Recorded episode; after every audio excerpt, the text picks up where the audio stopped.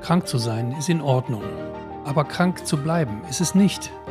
Zu viele Menschen in unserer Gesellschaft leiden täglich an körperlichen Schmerzen, sind ständig müde, haben Allergien, Hautprobleme oder sind depressiv.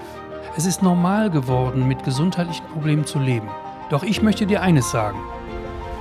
Es ist nicht normal, krank zu sein. Es ist nicht normal, müde zu sein.